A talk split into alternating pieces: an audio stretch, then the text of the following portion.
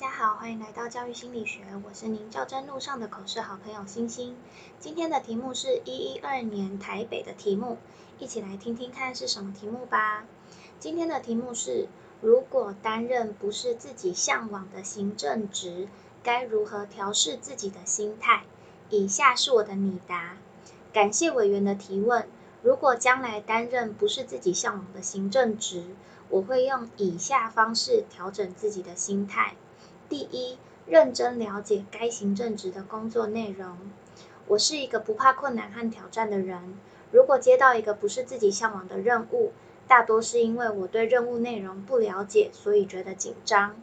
为了避免这样子的情况，在我接下任务后，就会努力去了解这个行政职务该做的所有工作内容，让自己能够减缓自己的紧张情绪。第二。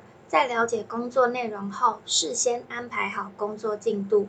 在接受挑战时，最怕的是有太多不如预期的事件，所以我在了解工作内容后，就会先安排工作的进度，让自己能提前完成可以完成的部分，就能有效减少不如预期的事情的发生。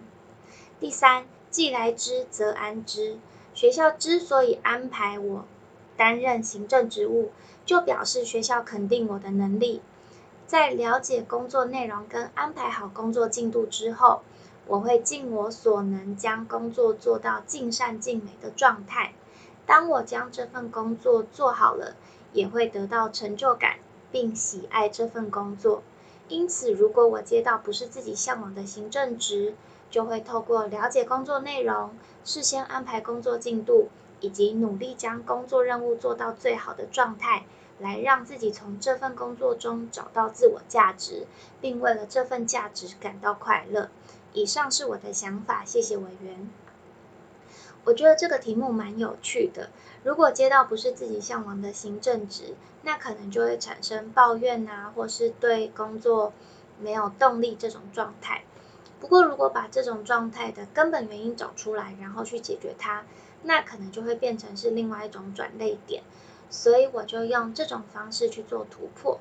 那以上是我今天的分享，谢谢大家。呃，从去年三月到现在，总共做了一百集的 podcast，这里的每一题都是我绞尽脑汁之后的拟答，希望对要考教真的老师们有所帮助，有所帮助。那在这段过程中，我收获到很多老师的肯定。也完成了自己以前想要当主播的愿望，不过在做 podcast 的时候又有了新的目标，不知道今年能不能在较真季之前完成。啊，如果完成的话再跟大家分享。